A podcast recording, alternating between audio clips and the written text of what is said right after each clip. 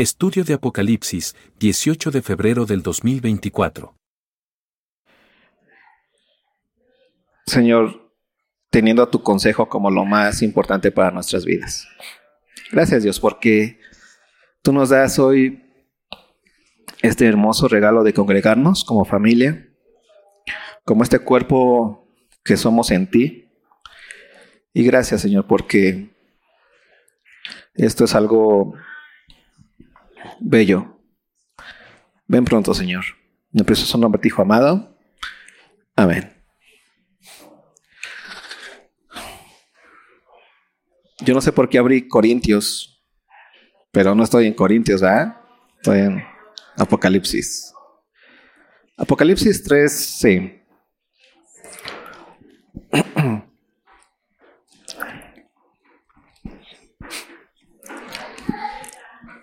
Hoy, en Fundamentos estuvimos aprendiendo sobre el pecado. ¿Sí? Una de las cosas que, hoy Miguel nos enseñaba en Fundamentos y que es muy importante recordar es que eh, desde el principio sabemos que Dios creó todas las cosas por medio de... Dios creó por, por medio de su palabra. ¿No? Y es algo bien importante que necesitamos tener bien claro como hijos de Dios. No se nos olvide esa parte. Por eso es importante lo que hoy vinieron a escuchar en Fundamentos. Vengan por favor a Fundamentos, es una bendición impresionante. Yo cada vez que escucho Fundamentos me vuelvo a, a, a energizar. Porque es impresionante la, la, la la verdad que ocurre en fundamentos. Y una de las cosas más importantes que necesitamos entender con lo que vimos hoy en fundamentos y que lo vamos a lo voy a jalar hacia Apocalipsis es entender que Dios creó todas las cosas con su palabra, todas las cosas hasta nosotros. Eso significa que la palabra de Dios es verdad. ¿Sí? Luego crea el ser humano y el ser humano tiene una característica básica. El ser humano está hecho para escuchar. ¿Te das cuenta cuál es su primera característica del ser humano? El ser humano no fue hecho para hablar. ¿Fue hecho para qué? En primera instancia, para escuchar. Después habla, pero el ser humano de la abundancia del corazón, ¿qué dice la Biblia? Va a hablar su boca. Sí, pero antes necesita el corazón tener abundancia. ¿Cuál es la abundancia del corazón y, de, y en dónde se llena el ser humano? A través de una palabra. Una de las cosas más importantes que necesitamos tener bien en cuenta como hijos de Dios es que el ser humano no puede vivir sin una palabra verdadera. Siempre necesitamos palabras. Siempre necesitamos una verdad. Siempre, de hecho, las, las guerras se hacen por guerras de verdades, ¿no? ¿Quién tiene, ¿Quién tiene más verdad? ¿Tú o yo? En los matrimonios, ¿por qué son las peleas? A ver, ¿quién tiene qué? Ya lo dijeron aquí. ¿Y siempre quién tiene la razón? Ah.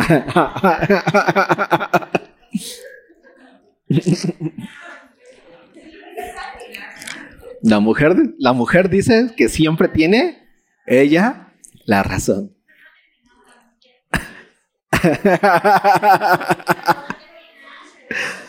no, ok, ok. Ok. Una de las cosas que vamos a estar aprendiendo hoy en, en, en Apocalipsis 13 es que esto, esto que el hombre es, en primer lugar, que escucha, ¿no? Por eso la fe es algo hermoso para el ser humano. El lo más, lo que muchas veces dicen que lo que caracteriza al ser humano es su capacidad de hablar, ¿no? El logos y su razón y esas cosas. Pero no, lo que caracteriza al ser humano es su capacidad de escuchar. Es fe. ¿No? Escucha lo que está diciendo, entiende y entonces va a obedecer. ¿Vale? ¿Hasta ahí vamos bien? Les estoy haciendo un super resumen de lo que Miguel ya les enseñó. Pero esto, entonces el ser humano se queda completamente ahí en el paraíso y viene ¿quién? La serpiente. El ser humano solamente había escuchado a quién?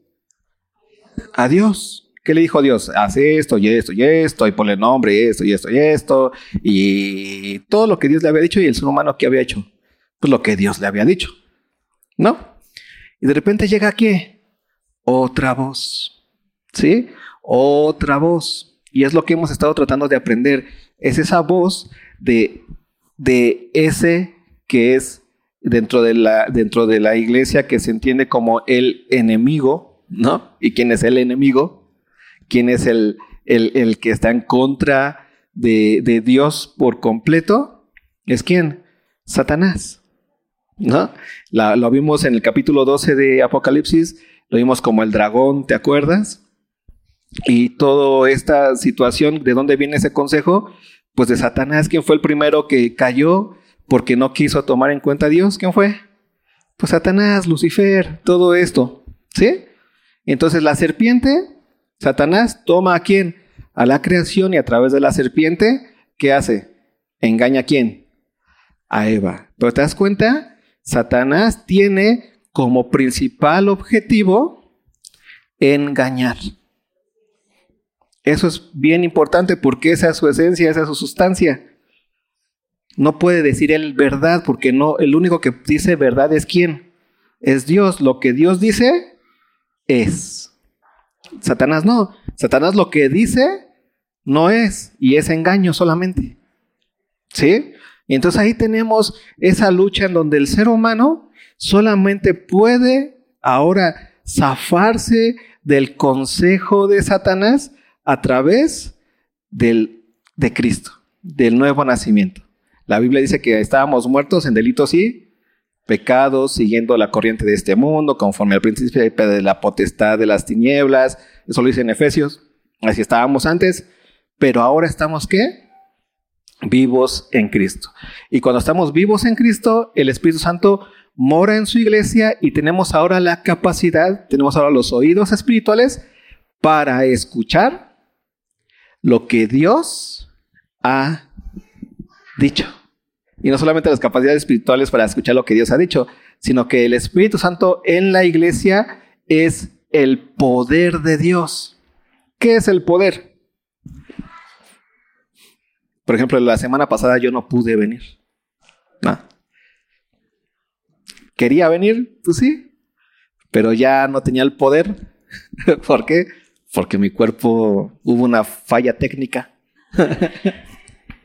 de esas fallas técnicas que tú dices, salen en dos días, pero ya te das cuenta de cuántos años tiene la maquinaria y ya, dice, no, ya ese, ajá, ya me dice el mecánico, no, no, esto, esto, esto va más tardado. El poder tiene que ver con el hacer. Tenemos el poder ahora de qué? De hacer lo que Dios dice. Antes no había ese poder. Lo único que hacíamos era lo que el engañador decía que hiciéramos. Y te das cuenta, por eso la Biblia habla del ser humano como siervo, como esclavo. Éramos esclavos del pecado y ahora somos qué? Siervos o doulos o esclavos de quién? De Dios. ¿En quién? En Cristo, en su Hijo, en el siervo de siervos. ¿Te das cuenta? Todo eso. ¿Por qué es importante? Capítulo 13 nos va a dar una trama. Apocalipsis, recuerdan que Apocalipsis es un es el libro más pedagógico de la Biblia y es el libro con, con no sé si te gustaba a ti leer con ilustraciones, libro con fotos, ¿no? Así es, ese es el Apocalipsis. Es el libro para niños. No, lo han hecho como libro para, para los más doctos y esas cosas, pero Apocalipsis es el, es el aprendamos a leer de, de la Biblia. Es lo más, es lo más hermosamente eh, imaginativo y nos hace entender un chorro de cosas a través de los símbolos, a través de las imágenes, a través de todo lo que nos va poniendo aquí, de los personajes que, están ahí, ¿no? Eh, eh, es, yo le llamaría ahorita lo que le pasa a los niños con las caricaturas, ¿no? Que de repente lo, ven las caricaturas. A nosotros nos pasa esto con Apocalipsis, pero nos deja y nos muestra verdades impresionantes, sencillas, claras, ¿sí? Entonces venimos del capítulo 12, ¿te acuerdas de la mujer, eh, el dragón, cómo el dragón que representa al engañador eh, trata de destruir desde el principio a la mujer, esta mujer que está encinta, y entonces la persigue y de repente ya va a dar a luz la mujer en su lugar más débil del universo y está frente a él el, el, el dragón. ¿Y qué hace Dios? Quita a la mujer de ahí. ¿No? Y tiene, tiene al hijo y después vuelve otra vez a arremeter la mujer contra, el, dragón contra la mujer y otra vez Dios lo vuelve a mandar al desierto, la protege, y luego otra vez va el dragón a remeter contra la mujer y Dios abre un río y lo protege. ¿Qué nos está diciendo esto? Que tres veces el dragón ha perdido y tiene mucho poder y parece que él quiere hacer su voluntad siempre y todo el tiempo está ahí el dragón tratando de hacer cosas, pero ha perdido. Y eso es algo impresionante, porque desde el principio nos muestra la historia que Satanás nunca ha tenido en realidad o en verdad la victoria. Es la persona que más la ha tratado de buscar en la vida. Es, es como el emprendedor más necio del universo. O sea, Satanás, si quieres saber de emprendimientos y necedades y, perseverancia, pues ve cómo actúa Satanás, porque es el más perseverante del universo. Quiere ir en contra de Dios, quiere matar a Dios. ¿Viste? ¿Te acuerdas de cómo le trató de hacer guerra? Y llegar al cielo a conquistar y, y, se presenta Miguel y los ángeles y hay una lucha ahí entre ellos y es aventado hacia la tierra, Satanás en su derrota. O sea, ese vato es de los que más fuertes conquistadores que tú te puedes imaginar. ¿Sí? Pero todo lo que él dice siempre termina completamente derrotado. No sirve porque tenemos a quién? A ese Dios que es inconmovible.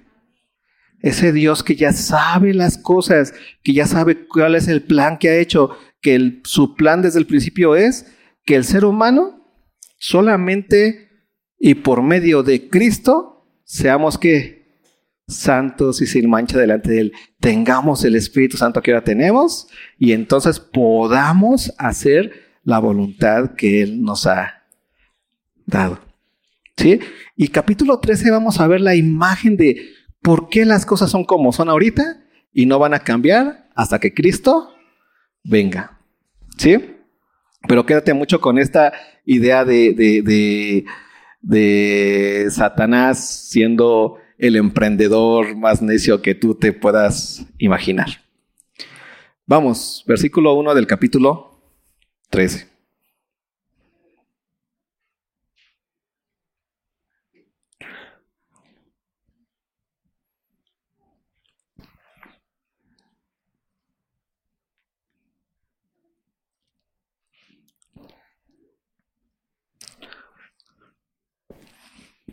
Dice, me paré sobre la arena del mar.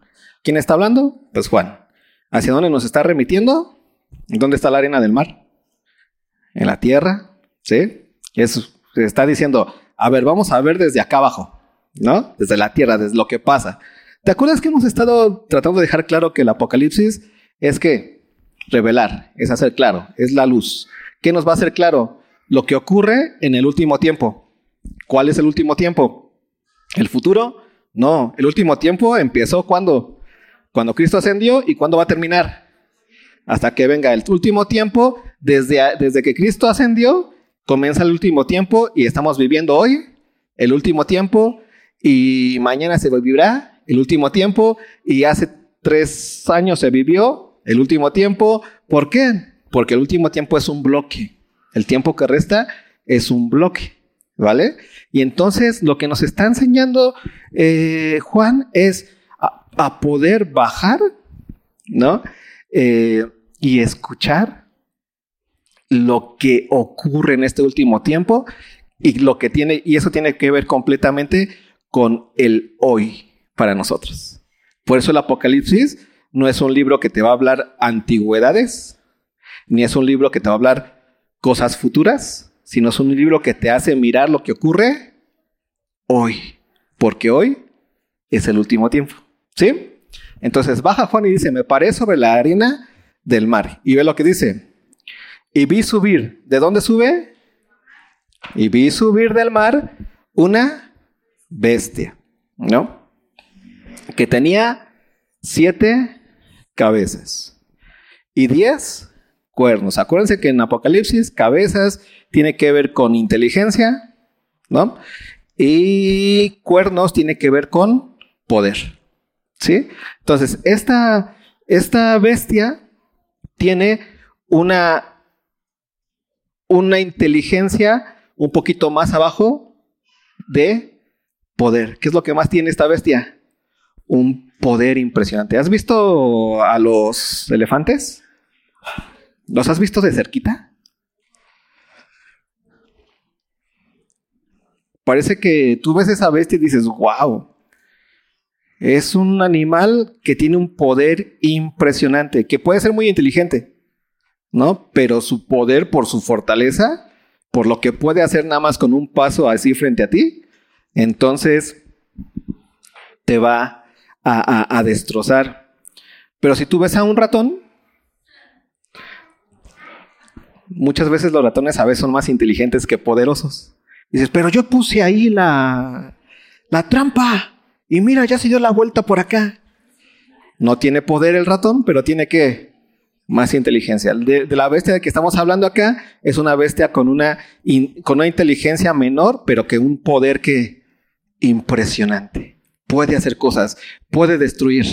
Si tú, o sea, tú nunca te preocupas si un ratón está en tu casa y destruye, para que te imaginas que vas a regresar y va a estar destruida tu casa.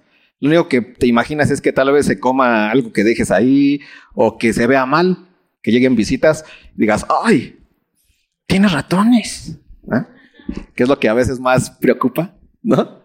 Que diga, lo que digan los demás. Pero sí te preocuparías si dejas un elefante dentro o sea, ¿qué va a hacer? Va a, tirar mi, mi pantalla. Porque ahorita lo más preciado es la pantalla, ¿no? Va a tirar mi pantalla, va no sé qué. Y te imaginas, hasta te imaginas que te dijeron, es que hay un elefante ahí dentro. Te imaginas no encontrarlo así como que bonito, sino que ya está moviendo todo y hay destrucción. ¿Te das cuenta? Entonces, esta bestia tiene la capacidad de qué? de destruir impresionantemente, porque tiene mucho poder. El poder dentro del mundo tiene y es la capacidad de destruir. ¿Por qué pensamos que Estados Unidos es el país más poderoso del mundo? Porque todos son evangélicos, nada, nada que ver. Porque ha destruido cuántas, cuántos otros países a través de las guerras. Un montón tiene poder. no cualquiera le dice que no, ¿vale? Porque es un poder impresionante. ¿Va? ¿Está viendo esto? Juan, ve lo que sigue corriendo. Y vi subir del mar una bestia que tenía siete cabezas y diez cuernos, y en sus cuernos diez diademas, y sobre sus cabezas un nombre, ¿qué dice? Blasfemo. El poder que tiene eh, sobre, sobre su, cabeza, tiene un nombre que es blasfemo, que hay, en su, que en su inteligencia el no tomar en cuenta a Dios. Y no solamente no tomar en cuenta a Dios, sino ir ya de forma directa y específica contra quién?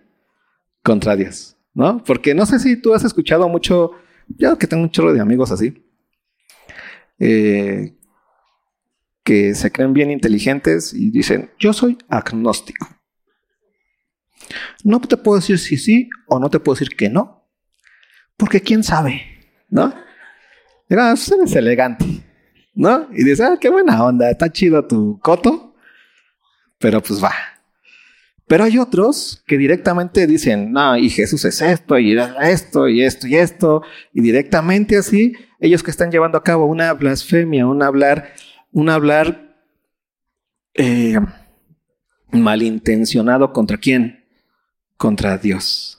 ¿Sí te das cuenta? Y entonces, ¿cuál es la característica de, este, de esta bestia? Que es una bestia grande, fuerte, pero con su inteligencia ya tiene un hablar malintencionado contra quién? Contra Dios mismo. ¿Vale? ¿Vamos bien por ahí? En esta figura, en esta imagen, ve lo que sigue ocurriendo. Y la bestia que vi era semejante a un leopardo. Impresionante. ¿Has visto los leopardos? ¿Te gustan los leopardos? Hay unos que están chidos, ¿no? ¿Te das cuenta? Un leopardo no se ve grotesco, se ve que fuerte. No se ve así como que, ay, no es un fantasma. Es algo que tú ves un leopardo y dices, le da, te da, le das, es respeto, ¿no? No es lo mismo cuando ves a un, a un, no iba a decir chihuahua, pero no me gustan los chihuahuas. A un, este, un perrito bonito, no sé cosa a un Golden, a un Alaska, esas cosas. dices, wow, qué perro, pero no te da miedo, ¿no? Pero vas a un leopardo dices, wow, y te impresiona porque ves un poco de belleza también ahí. ¿Te das cuenta cómo es la bestia aquí? Lo que hay es un poder impresionante, pero no es un fantasma que tú veas y digas, ah, ¿no? Sino que es alguien que tú ves como un leopardo como parte de la creación, como así son las cosas, ¿no? Dios lo creó. ¿Qué de malo tiene? Ve lo que sigue diciendo. Y sus pies como de oso. ¿Has visto a los ositos? ¿A cuántos de ustedes les espantan los pies de osito? Hasta te dan así como. ¿Has visto los videos de los ositos panda en, cautiverio? Hasta te da ternura, ¿no? Se dice, ah, mira qué bonito, cómo se cae. Cómo rueda, ¿no? Y no estás, ay, mira sus pies horribles, ah. Sino los ves que bonitos. Ve lo que sigue diciendo, tierno. Ve lo que sigue diciendo. Y su boca como boca de león una de las cosas más impresionantes que me fascinan dentro de estos animales es el león. O sea, la parte frontal del león. ¿Has visto una cara de león? Es impresionante esa cara. Pero impresionante, es bella, ¿no? Es así como dices, wow. Y su fauce, lo que dice, y cuando abre la boca, ¿lo has visto a un león rugir? Es imponente, ¿no? Y tú ves a un león rugir y obviamente lo ves desde lejos, le das así como que su espacio, ¿no? Pero no te da miedo en el sentido de que, de, que, lo, de que no lo puedas mirar, sino que es que admirable. ¿Se te das cuenta de lo que estamos viendo aquí? ¿Cómo es esta bestia? Que esta bestia nos las está diciendo que para el ser humano es algo con el cual puede convivir ¿no? Porque parece que es parte de la creación que Dios puso. ¿Te das cuenta cómo es? Pero ¿cuál es, cuál es lo que está dentro de él? Tiene que siete, cuernos, siete cabezas y cuántos cuernos? Y diez cuernos. Hay un poder destructivo impresionante. Y tiene diademas y en, una, y en sus cabezas tiene el nombre de qué? Nombre blasfemo. ¿Te das cuenta lo que hay por dentro? ¿No? Y ahí vemos cómo nos queda claro perfectamente que esta bestia tiene esta duplicidad, que nos parece algo admirable, pero también nos parece, eh, dentro, su realidad es una realidad completamente anti Dios. ¿Sí? ¿Vamos bien hasta ahí? ¿Seguros? Eso. Ve lo que dice. Y el dragón Y el dragón le dio su poder y su trono. Y grande, ¿qué dice? Autoridad. Date cuenta de esta bestia. Tiene poder, tiene trono y tiene que autoridad, pero no cualquier autoridad, sino gran autoridad. No cualquier autoridad, otra vez, es una gran autoridad. Versículo 3.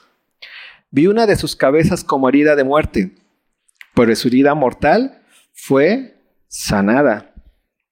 Y se maravilló toda la tierra en pos de la bestia y adoraron al dragón que había dado autoridad a la bestia y adoraron a la bestia diciendo, ¿quién como la bestia y quién podrá luchar contra ella? ¿Quién puede? Esto es impresionante, ¿no? ¿Por qué? Porque la bestia le fue dada autoridad y una de sus cabezas fue herida de muerte, ¿no? Pero su herida mortal fue que sanada. Y, una, y esta cuestión de la sanidad, ¿no? Al ser humano es algo que más le impresiona. Es lo que más, lo que más anhela, lo que está más debajo en su corazón y, lo que más tiene como bueno y como bien. ¿O no te parece eso? ¿Qué es lo que más anhelas en la vida si estás enfermo? Y si, y si eres sanado y te sanó eh, el tío rezandero de la comunidad, ¿qué dices? ¡Wow! No sé, pero yo estoy que bien y él me hizo bien. Te das cuenta de, la forma de la bestia, para que nos demos cuenta que esta bestia no, no es algo que la vamos a encontrar a la vuelta de la esquina, sino que es la bestia, ¿no? Que rige en dónde? En este último tiempo. ¿En dónde? En la tierra. Eso que es completamente distinto a lo que es el cuerpo glorioso, el humano verdadero, si lo queremos decir así, que el humano verdadero que es el cuerpo que está que es el cuerpo de Cristo en el cual la iglesia habita. ¿Te das cuenta? ¿Te acuerdas en, capítulos anteriores cuando le dice, a ver, mide el templo, ¿no? Y entonces deja afuera a a los que no son el templo, los que no adoran, ¿no? Hacen una, hace una distinción completa. ¿Te acuerdas lo que hemos aprendido? Romanos enseña en Efesios, Romanos enseña en Efesios, Pablo enseña en Efesios. Ya estoy perdido ahí. Pablo enseña en Efesios que, que había dos, antes de Cristo, Dios había separado al, humano en dos, ¿no? ¿En quiénes? En gentiles y en qué? En judío. ¿Y el judío por qué Dios lo tomó? Porque era el mejor, no, porque simplemente a través de su simiente Dios iba a traer a quién? Al Salvador. Cuando vino Cristo y cumplió el, lo que Dios le, había, eh, eh, la misión de Dios que era salvar al, ser humano, cuando vino Él, entonces, ¿qué ocurrió? se ocurrió el asunto. Dejó de haber judío y gentil, sino que ahora hay quien? Iglesia y no iglesia. Creyentes y no creyentes. ¿Sí? Ha dejado de haber, de haber esta distinción entre gentiles y judíos. Ahora hay solamente que iglesia que tiene al Espíritu Santo como su consejero, aquel que habla, que escucha como su poder lo que hace, ¿sí?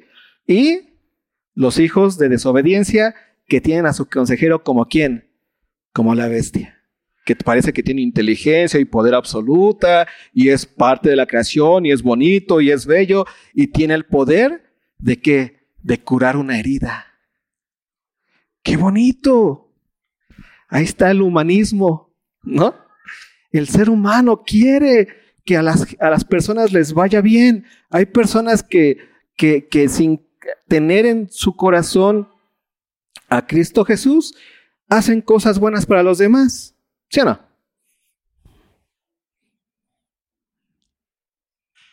Ahí están, ahí. Yo, yo, recuerdo que alguna vez conocí a una persona bien, bien linda, pero era e-, era devota de la Santa Muerte. Y yo decía, ¿pero por qué? Como que no me checaba en mi... Y me decía, es que ella ha hecho muchos milagros a muchos. Y muchos, y no la reconocen como la tienen que reconocer. Y tú la veías y no tenía en su casa así como que muertes y, y no estaba de negro, era así como lo más... Era una señora normal, ¿no? Pero su devoción estaba en dónde? ¿Por qué? Porque ella pensaba que el bien, ¿no? Es simplemente una cuestión que se hace en lo temporal. ¿Y, quién, y esta, este bien que ocurrió en esta, en esta bestia que dejó magnificados, admirados a todo mundo, ¿en dónde se hizo? En esta temporalidad. ¿Sí? Ve lo que sigue ocurriendo. Y se maravilló toda la tierra en pos de la bestia, y adoraron al dragón que había dado autoridad a la bestia, y adoraron a la bestia diciendo, ¿quién como la bestia y quién podrá luchar contra ella? También se le dio boca que hablaba grandes cosas y blasfemias. Y se le dio autoridad para actuar cuarenta y dos meses. Y abrió su boca en blasfemias contra Dios, para blasfemar de su nombre, de su tabernáculo y de los que moran en el cielo. ¿Te das cuenta dónde se encuentra la lucha real? Que fue con la que terminamos el capítulo 12, cuando el, el dragón deja de perseguir a la mujer y se va a perseguir a quienes? a sus descendientes. ¿Y qué, quiénes son esos descendientes? Los que en Cristo, su descendiente, ahora somos ¿eh? ¿qué? descendencia. ¿no? Entonces, la lucha ya se volvió contra quién? La bestia contra qué? Contra la iglesia, contra el cuerpo de Cristo. Por eso hay que entender muy bien que este mundo, este último tiempo, esta realidad que tenemos está dividida en dos, ¿no? Los que son la iglesia, el cuerpo de Cristo, y los que no son la iglesia y siguen a quién? A la bestia. ¿Te das cuenta? Humano y cómo lo pone Apocalipsis. Y lo otro es que bestia. Es algo que no es humano porque el verdadero humano se hace en quién? En Cristo Jesús. Porque ahí se cumple la razón de que Dios te ha creado de que en Cristo sea santo y sin mancha delante de Él. Por eso la iglesia cuando se reúne, cuando canta, es el humano real, el humano verdadero en el propósito ya cumplido de Dios, dándole gloria a Dios todo el tiempo. Pues tú ya vives en el propósito de Dios, porque tú ya eres santo y sin mancha delante de Él. ¿En quién? En Cristo Jesús. Mientras tanto, los que no han, no, los que no han creído, no han pasado de, la, de las tinieblas a la luz, entonces están bajo el poder de quién? De la bestia. ¿Sí? Y entonces van a escuchar sus palabras y van a decir, wow, qué palabras tan poderosas. Wow, sí, así debe de ser la vida. Sí, vamos todos con... Eh, es que este hombre es bien inteligentísimo y por eso lo que dice es como si Dios lo dijera. ¿No? Porque Einstein dijo que Dios no juega a los dados. Por eso creo en Dios. ¿Por qué? Porque Einstein lo dijo. Es que la ciencia ya dijo que Dios sí existe porque ya vieron no sé qué cosas los arqueólogos, entonces ya voy a creer Dios porque Dios, la ciencia lo dijo. Y, es un... Ah, Cristo habló. ¿Sí te das cuenta? Cristo dijo quién es Dios. Y por eso nosotros le creemos. Porque su palabra se reveló en Cristo Jesús. Y entonces aquí vemos otra vez la forma de caminar de la bestia, con poder, con buena voluntad, si lo quieres ver así, eh, maravillados de que puede él ir contra el miedo más profundo que tiene el ser humano, que es la enfermedad o la herida, el que va a causar muerte, eso que te va a destruir, te va a llevar a tu final, y entonces él puede quitarlo, entonces todos se asombran. Y cuando tú te vas a dar cuenta, cuando venga la nueva medicina que ya cura el cáncer, ¿qué vamos a decir? ¡Wow! Y alarmamos. Somos que dioses. Dios, ¿tú qué? Voy a estar orándote. Yo, ¿qué voy a estar orando? Yo, manos a la obra, tomar mi medicina. ¿Sí te das cuenta? ¿Y en dónde está puesta la confianza de unos? ¿Y cuál es, y cuál es la iglesia? A ver lo que sigue diciendo.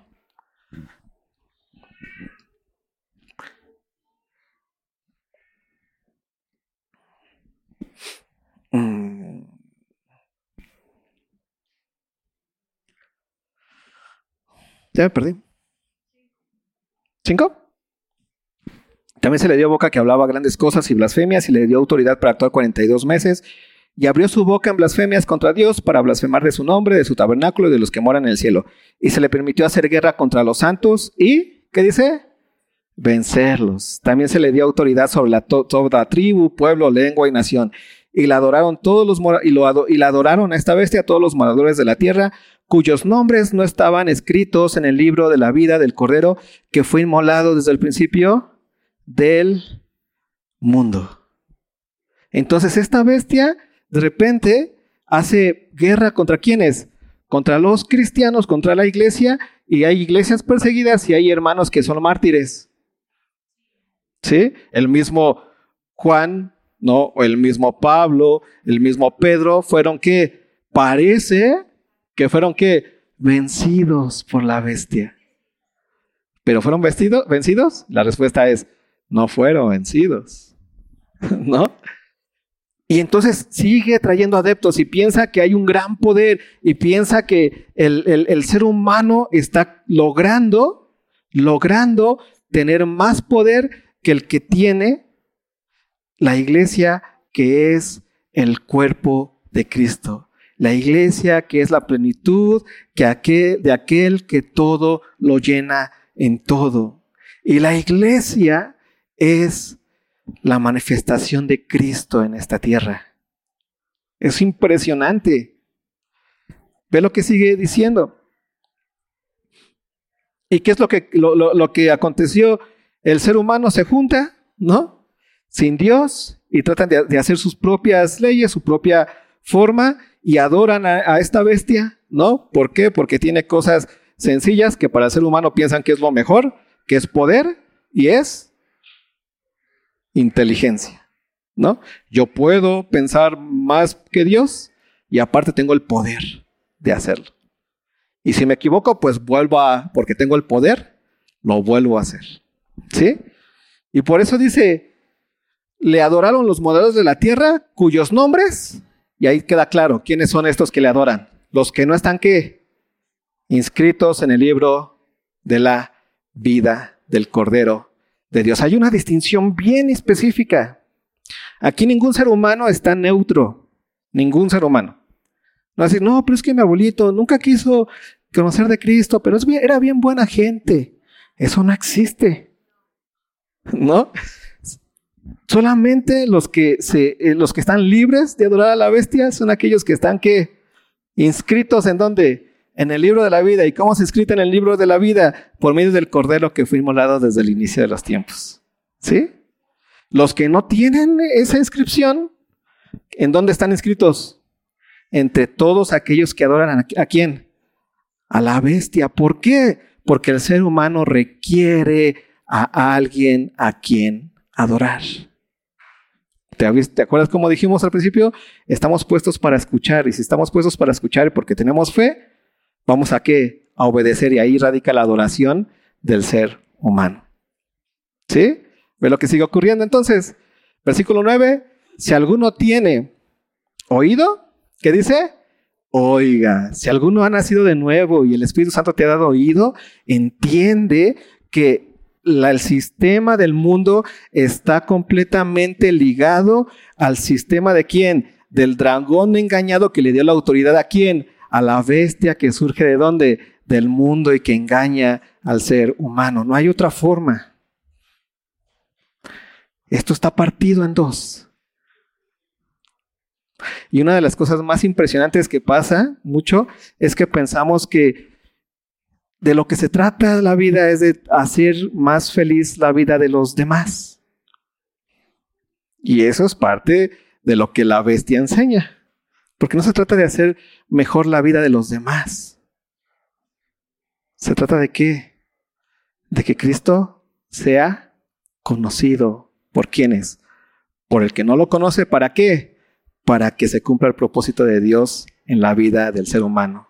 Que seamos santos y sin mancha solamente en Cristo Jesús. Y entonces ahí tenemos, ¿no?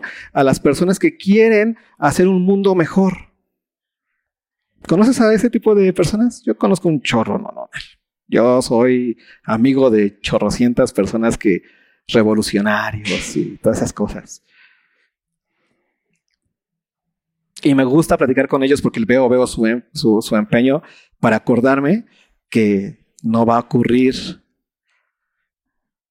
que no, no vamos a tener un mejor mundo en cinco años si le echamos ganas todos juntos y tenemos solidaridad.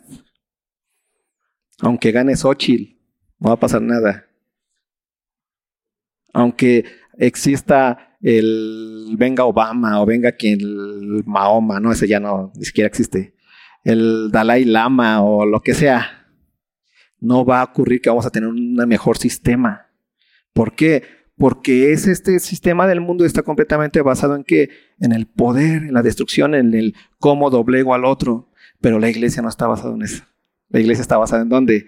En el amor, en el despojo. ¿Sí? Y ve cómo termina. Si alguno lleva en cautividad, va en cautividad. Si alguno mata a espada, a espada debe ser muerto. Aquí está la paciencia y la fe de los santos. Y aquí otra vez nos vuelve a dar otro golpe de realidad para la iglesia de hoy. Estamos en una lucha y, en esta lucha temporal, el que tiene el poder es quién? El enemigo, en la lucha temporal. Pero en la lucha real, en la alterna, el que ha vencido es quién? Es Cristo Jesús.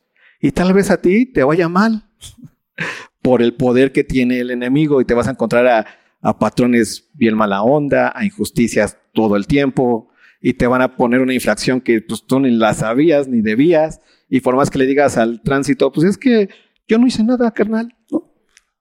Te diciendo, yo te vi. A ver, y no, pero vamos a hacer una marcha contra las injusticias. Hijo, es el poder. ¿Quién tiene más poder? Él o tú en ese momento, pues él. Y para quitarle el poder, hay que matarlo. Es así de sencillo. Para que, para que el PRIAN gane ahora, hay que destruir a quién? A Morena. Ya cuando gane el vuelvo a ganar PRIAN, pues ya si quiere ganar otra vez Morena, hay que destruir a quién? Al PRIAN. Y así se van dando sus golpes. Esa es la vida del, del mundo. En la iglesia no es así. En la iglesia dice, el mayor servirá a quién? Al menor, porque ya en Cristo tenemos unidad, somos miembros del mismo cuerpo, ya hay una unidad impresionante. Acá no, acá el, la unidad, por decirlo así, es por medio de la fuerza y el poder, ¿sí? Del uno contra otro. ¿Ve lo que termina diciendo? De esto me voy a ir rápido, porque básicamente es otra vez lo mismo. Después vi otra bestia que subía de la tierra y tenía dos cuernos semejantes a los de un cordero, pero hablaba como dragón. Se veía los, cuernos como un cordero, son que pequeñitos, o son tiernos otra vez, no tiene nada de malo. Si te das cuenta de lo que estamos hablando, esta bestia en la palabra la vemos como horrible, pero si la tuviéramos enfrente, la veríamos como algo admirable, como algo de wow, qué maquinaria. no sé, pero a mí me pasa mucho eso. Yo, no, yo vivo por el Estadio Azteca, por ejemplo, ¿no? Y cada vez que pues, diario paso por ahí, y cada vez que paso, igual me, me causa algo ver una construcción tan grande. Y cuando voy a otros lados y veo monumentos impresionantes, digo, oh, ¿Qué impresión te causa algo siempre? O cuando vas por la carretera, no sé si tú ves de repente las montañas a lo lejos y dices, wow, qué impresionante. Eso es algo mega, es algo que te causa algo completamente admiración. Y esto es lo que pasa con, con, este tipo de bestia también, que es tan, tan bello, ¿no? Porque es algo bien tierno, como los cuernos de cordero, pero tiene una voz de qué? De dragón. ¡Wow! ¡Qué imponente! Otra vez. ¿Sí? Ve lo que sigue diciendo. Y ejerce toda la autoridad de la primera bestia en presencia de ella, y hace que la tierra y los mordedores de ella adoren a la primera bestia, cuya herida mortal fue sanada. También hace grandes señales, de tal manera que aún hace descender fuego del cielo a la tierra delante de los hombres. Este vato cumple lo que dice. ¿No? Es como que la perfección del político que queremos. Que cumpla lo que diga. Y no solamente eso, sino los cumple de forma impresionante. Y wow, otra vez. ¿Te das cuenta de dónde está la bestia? Ve lo que termina diciendo. Y engaña. ¿Qué es lo que hace? engaña. No es Dios, porque Dios es el único que realmente habla verdad. Dios es el único que realmente cumple sus promesas. Dios es el único que realmente dice lo que es. Y engaña a los moradores de la tierra con las señales que se les ha permitido hacer en presencia de la bestia, mandando a los moradores de la tierra que le hagan imagen a la bestia que tiene la herida de espada y vivió. Y no solamente eso, sino nos da, nos da que recuerdos, ¿no? A través de imágenes y a través de, de, canciones populares, ¿no? De quién tiene el poder en este lugar. Y se le permitió infundir aliento a la imagen de la bestia para que la imagen hablase e hiciese matar a todo el que no le adorase. Qué impresionante. O sea, en la temporalidad hay cosas que tú dices, oh, esto, esto si Dios no lo está haciendo, no entiendo quién. Y la respuesta es, pues, debes entender quién. Porque Dios dice claro qué es lo que Él hace. Y está puesta en su palabra qué es lo que Él hace. ¿Quién, si los, ¿Quién es el que engaña y el que trata de imitar? Yo tengo... Hoy les cuento de mis amistades, para que se den cuenta porque estoy medio loco. Pero tengo un amigo que, que se metió mucho en estas cuestiones del chamanismo y estos asuntos, ¿no? Entonces él me contaba que hacía, que, que fue y hacen sanidades o curaciones a través de oraciones y, y las personas se curan, ¿no? Y que él ha estado ahí y yo, yo me quedaba así como que, wow, para él es así, pero, o sea, ¿te imaginas lo hermoso, lo bello que es ver a esta viejita que no podía ya caminar y que de repente llega ahí y ocurre todo estos rituales que se hacen y, y sale y ya puede caminar y no, me decía él, no te imaginas la sonrisa con la que se ve. Eso me encanta ver que los demás sean felices. Y yo me quedaba así de, ah, no, porque para él era así como, porque Dios les permite. Y para mí era un, no, porque a Dios no le importa eso. Porque Dios, lo, lo que Dios ya le importó es que, que, que Cristo pagó nuestros pecados y que nos ha dado una nueva vida en Cristo Jesús. Y la muerte ya no es algo que a nosotros nos, no, no, no, nos dé miedo, porque Cristo viene por nosotros y ¿qué va a ocurrir? Los que durmamos en Él, vamos a qué? Estar primero y los que no, ¿qué va a ocurrir? Vamos a ser tomados. Por eso el cristiano ya no vive para sentirse mejor en esta vida y tratar de no morirse. ¿Vive para qué? Para predicar a quién? Al Cristo crucificado a Cristo que murió y que resucitó y que es la verdadera salvación para quién? Para todo aquel que cree en Él. ¿Te das cuenta de la diferencia? Y entonces parece que todo eso es algo impresionante y, entonces ahí están todos viendo las cosas impresionantes que hace la bestia y tratando de engañar a todo mundo, pensándose, haciéndose pasar por las, la voluntad de Dios y ve lo que termina ocurriendo. Versículo 16 y hacía que a todos, pequeños y grandes, ricos y pobres, libres y esclavos, se les pusiese una marca en la mano derecha o en la frente, y que ninguno pudiese comprar ni vender, sino el que tuviese la marca o el nombre de la bestia o el número de su nombre. Qué impresionante, ¿no? Él tenía toda la autoridad y no solamente tenía toda la autoridad, sino era el, el dadivoso. A ver, todos los que son mis compas, yo aquí tengo, ¿qué quieres? Aquí se compra y aquí se vende. ¿No? Solamente ¿por qué? Porque a los de mi clan, estos son míos. Nosotros con los de mi clan nada más. Si te das cuenta, ¿por qué? Porque lo selló, en pocas palabras, su sello chafa, ¿no? Porque el sello verdadero, ¿cuál es? El del Espíritu Santo, ¿en dónde? En el, en el creyente, en el cuerpo de Cristo. Y esto les pone sus sellitos. Pero ¿cuál es su forma de atraerlos? ¿Por medio de qué? De la compra y de la venta del, ser dadivoso. ¿no? Ve lo que termina diciendo. Aquí hay sabiduría.